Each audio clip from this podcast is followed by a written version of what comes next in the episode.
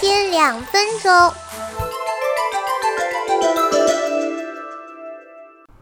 Hello，你们好，今天给你们分享我亲爱的田橙树。故事的主人翁叫做泽泽，他出生在一个贫苦的家庭，他淘气、机灵又早熟。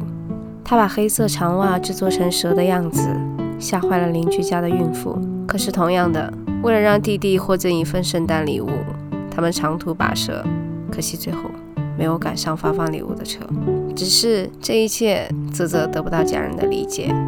爸爸没有了工作，妈妈每天都非常的辛苦，在他们的眼里，泽泽只是一个害人精，他只能够在幻想的世界中得到温柔。在这个时候，有一棵会说话的甜橙树，他会和他说心里话，别人不愿意听的话，他也会讲给他听。泽泽喜欢他，喜欢了这一棵会说话的甜橙树。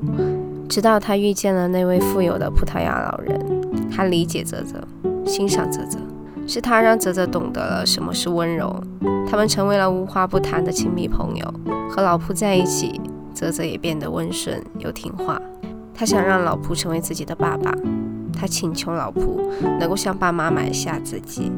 他对老仆说：“我不能在出生前选择爸爸呀，如果可以选择的话，我选择你。”这样家里面就会少了一张吃饭的嘴，我也可以擦皮鞋，我在各方面都会做一个乖孩子，我会做一个好学生，我什么都会干，什么都能够做好。这时候的泽泽已经很乖了，甜橙树被砍掉了，他也没有生气，只是哭了一鼻子。可是声音还是让火车带走了他心爱的老仆的时候，整个世界轰然崩塌，一切都失去了意义。